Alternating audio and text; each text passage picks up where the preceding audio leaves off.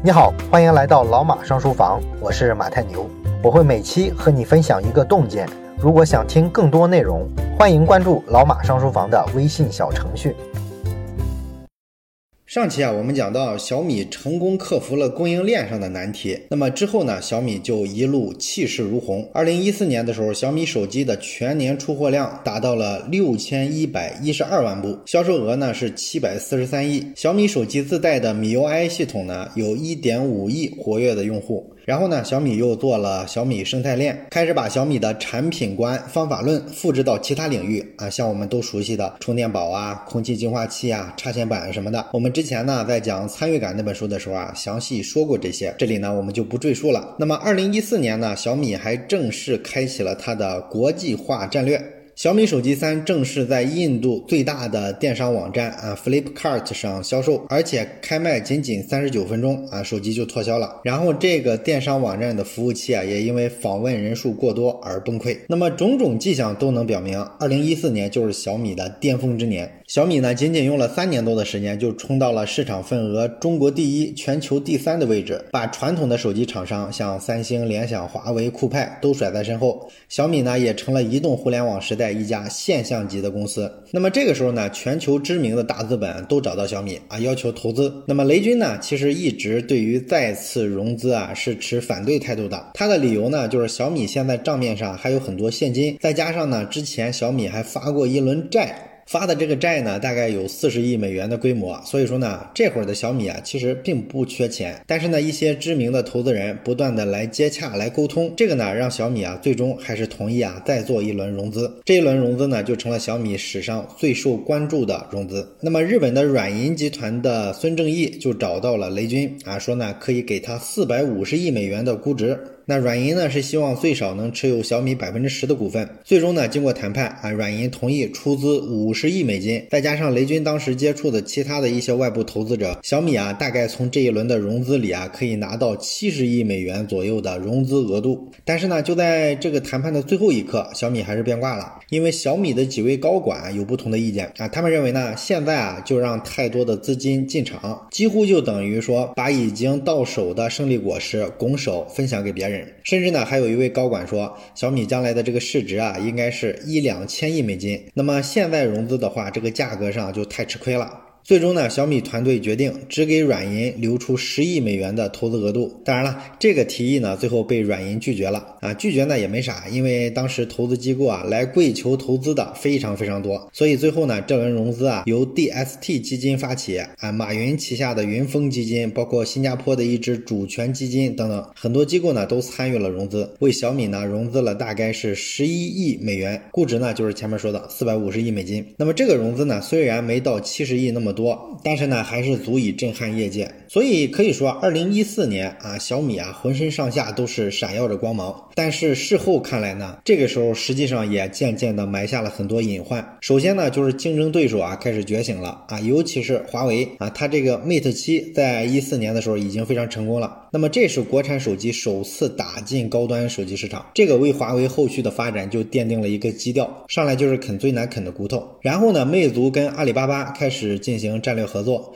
啊，魅族的打法上跟小米其实非常的接近啊，也是互联网手机的打法。那么当年魅族的这个手机出货量呢，也已经达到了两千万部的体量。再之后呢，就是贾跃亭啊，他带着乐视高调的进入到手机行业，而且呢，宣布每部手机啊要亏损两百块钱，也就是说要拿钱来砸市场。还有酷派、奇虎三六零这些公司呢，也开始了抢夺份额的烧钱大战。另外就是蓝绿两大厂，OPPO 跟 vivo，他们呢通过跟运营商合作，包括说整编三四五线的渠道商，也实现了快速的崛起。最后呢，还有我们永不服输的罗永浩老师，也带着一把锤子就入场了。那么中国手机市场热闹的背后，其实最大的推手就是资本。小米的成功啊，让大量的热钱涌入到这个行业啊，给了这么多的新公司提供弹药。但是呢，小米跑太快，领先太多了，以至于呢，他们忽略了竞争对手其实也在快速的布局。这是当时的第一个隐患。第二个隐患就是有一个重要的商业信号啊，被小米忽略了，那就是阿里巴巴在这一年啊开始布局线下了。这一年呢，阿里入股了银泰百货，而银泰百货呢也到了线上啊，入驻了天猫超市。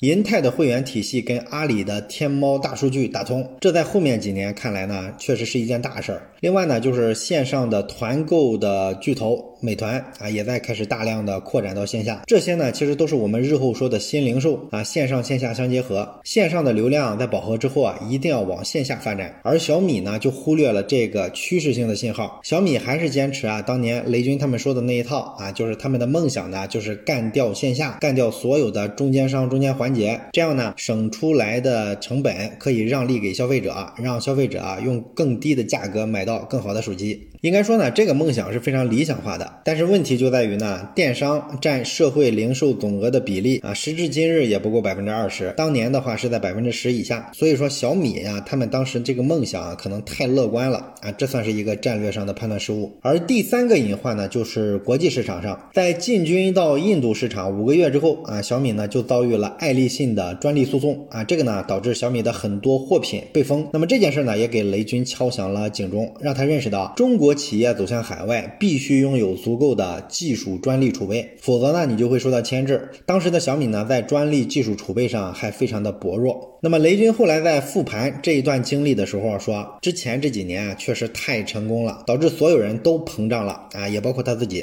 那么这一轮的融资结束一个月之后，雷军呢才忽然意识到，进行这轮估值四百五十亿美元的融资，其实呢是一个巨大的战略错误，它太像是一个虚荣心的产物了啊，就好像是为了证明什么，为了证明我们这个互联网手机啊是可行的啊，向这些硬件厂商示威啊，等等等等，他有一些奇怪的情绪在这一轮融资里，所以呢就导致。对于融资的这个判断其实不够单纯了，而且呢，这一轮融资因为太受瞩目了嘛，所以还引发了资本对于互联网手机的这个狂热追捧，大量的热钱盲目进入到这个领域，扶持起了一大批的竞争对手。而小米呢，其实又没有融到足够跟所有这些对手进行无限制对抗的资金。如果说当时小米接受来自软银和其他投资者那一笔共计七十亿美元的融资的话啊，它其实就有机会像后来的滴滴一样，通过不讲理的战略亏损。损啊，招募到更多的顶尖行业人才，然后不停的烧钱，烧死所有的竞争对手。几年之后呢，自己成为行业的寡头，那小米可能真的就成为中国的苹果了啊！当然了，历史不能重演嘛。小米错过了在对手非常弱小的时候啊，一举把他们端掉的这个最好的时机。所以说呢，后面啊这个危机啊就接二连三的爆发了。二零一四年闪闪发亮的业绩呢，让小米公司在二零一五年定下了全年销售八千万部手机的目标。那么按照二零一四年的这个发展势头啊。没有人觉得这个目标啊野心太大，甚至觉得这个目标定的挺保守。但是呢，发布了小米手机四代之后，很快就迎来了意想不到的一个缺货问题。小米手机四啊为什么会缺货呢？啊，这个原因很让人意外，就是有一家做触控屏的供应商啊突然倒闭了。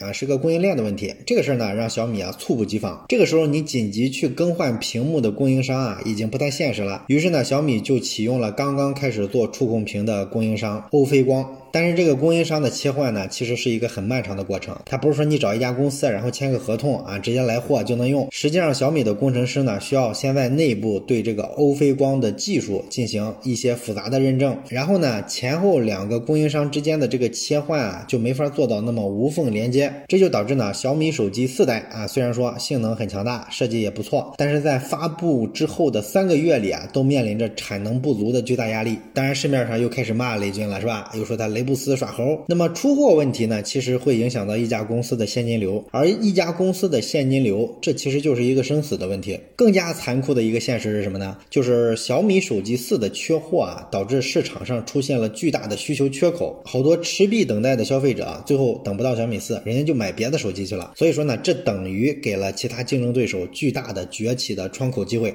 啊，这一缺货呢，就导致这个竞争格局啊，逐渐发生了一些微妙的变化。那么小米手机四的供应链危机后来终于解除了。而在二零一五年的一月份，小米又发布了小米 Note 系列的手机啊。这个 Note 系列呢，分顶配版跟标配版两款。这是小米手机呢第一次冲击三千元这个档位啊，目的呢就是打这个高端市场嘛。但是呢，这两款手机啊都没能复制小米手机过去的成功。这背后呢，当然有很多原因了，但是其中非常重要的一个原因就是小米的这个。超级性价比的标签啊，过去弄得太过于深入人心了。包括小米的官方宣传，其实呢都没有考虑到冲击高端的这些个准备啊，一直啊是开足了马力的去强调性价比、性价比、性价比，这就让小米手机在大众心目中啊被牢牢认为是低价手机的代表。甚至有人呢说小米就是屌丝手机啊，是社会底层才会用。所以说小米 Note 手机虽然然说工业设计上很成功啊，尤其是那个玻璃后盖特别的漂亮，但是呢，因为它的价格呢突破了一千九百九十九，所以最终呢就没能完成品牌提升的任务啊，只能呢降价清仓收场。之后呢，小米又遇到了高通骁龙八幺零芯片发热的问题。这个芯片呢是用在后来小米一五年的旗舰机小米五代上。那么我们之前说过，小米是高通的阿尔法用户，也就是最早用这款旗舰芯片的厂商。但是呢，阿尔法用户也就意味着是做实验的用户。如果说这个芯片存在问题的话，就很容易坑了第一批用这个芯片的手机厂商。而小米呢，这次很不幸啊，它就中招了。那么这接连出现的几件事情啊，在品牌建设方面呢，就给小米造成了不小的伤害。那么到这个时候呢，雷军终于冷静下来了，他开始意识到小米出现了几个看似是偶然意外的问题，比如说供应商的忽然倒闭呀，高通芯片的不稳定、发热的问题，以及说用户开始抱怨小米手机质量的问题。但所有这些问题啊，其实都不是偶然现象，它就反映出小米的根本问题在于人上。啊，在于组织上。由于小米啊那几年啊实在是跑得太快了，随着业务规模的扩大呢，团队的能力已经不足以支撑市场的发展速度了。这个时候呢，团队对于新趋势的判断能力，对于供应链的把握能力，以及说最终的交付能力，在这个竞争加剧的情况下，都显得有一些掉队啊。比如说做这个触控屏的供应商倒闭，小米呢按说应该有提前预警的能力，但是呢他就没发现，平时呢也没有去做预案啊，没有第二选择，这就导致呢一旦出了问题啊就很被动。你看人家苹果从来都是重要的供应商啊，至少要找两家竞争的企业去采购啊，这既是为了防止某一家独大之后啊跟你坐地起价，也是为了防止某一家出意外之后啊没有备份。而这方面呢，小米当时显然是跟不上的。那么这就是供应链的管理不到位，供应链的队伍光顾着往前跑了，在这个细节管理上压根儿就顾不上。再比如说高通骁龙八幺零芯片，它这个发热问题呢，其实在二零一五年是一直存在的，它他给好几家国产手机厂商啊都带来过类似的困扰。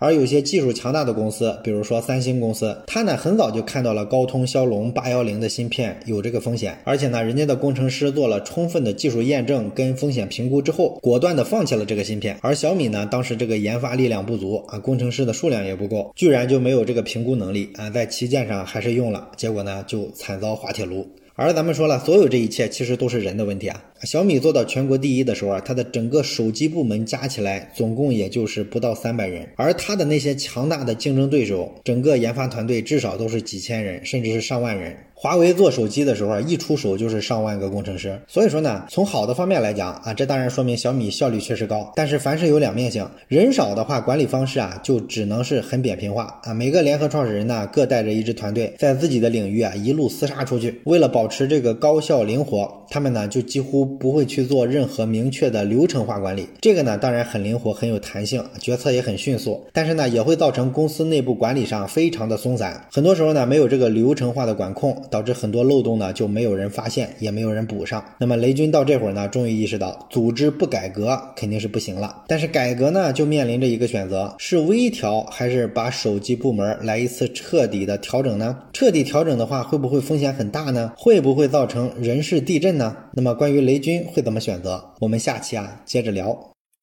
最后说一件事儿，咱们节目啊最近拉了一个微信群，如果你有什么话题想直接跟我或者是跟其他的听友朋友啊交流讨论的话，可以加一下这个群。加群的方法呢，就是先找到老马上书房的微信公众号，然后在底部菜单栏上有加群两个字，点击之后啊就会弹出二维码，扫码就可以进群了。